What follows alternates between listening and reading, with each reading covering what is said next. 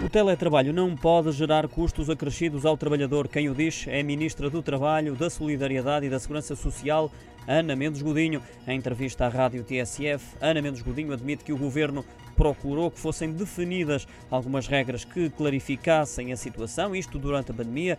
A ministra relembra que Portugal foi dos primeiros países a regular o teletrabalho em 2003 e de uma forma muito vanguardista, mas reconhece que não estava preparado para uma adesão massiva dos trabalhadores pela imposição do atual contexto de pandemia. Tudo porque algumas matérias que não estavam reguladas, nomeadamente a questão das despesas, a questão de frisar que o teletrabalho deve ser sempre por acordo e que deve ser esse um princípio basilar e de garantir, eh, de facto, que o trabalhador não tem custos acrescidos e também definir algumas regras, nomeadamente quanto à segurança e à saúde no trabalho, acrescentou ainda a Ana Mendes Godinho.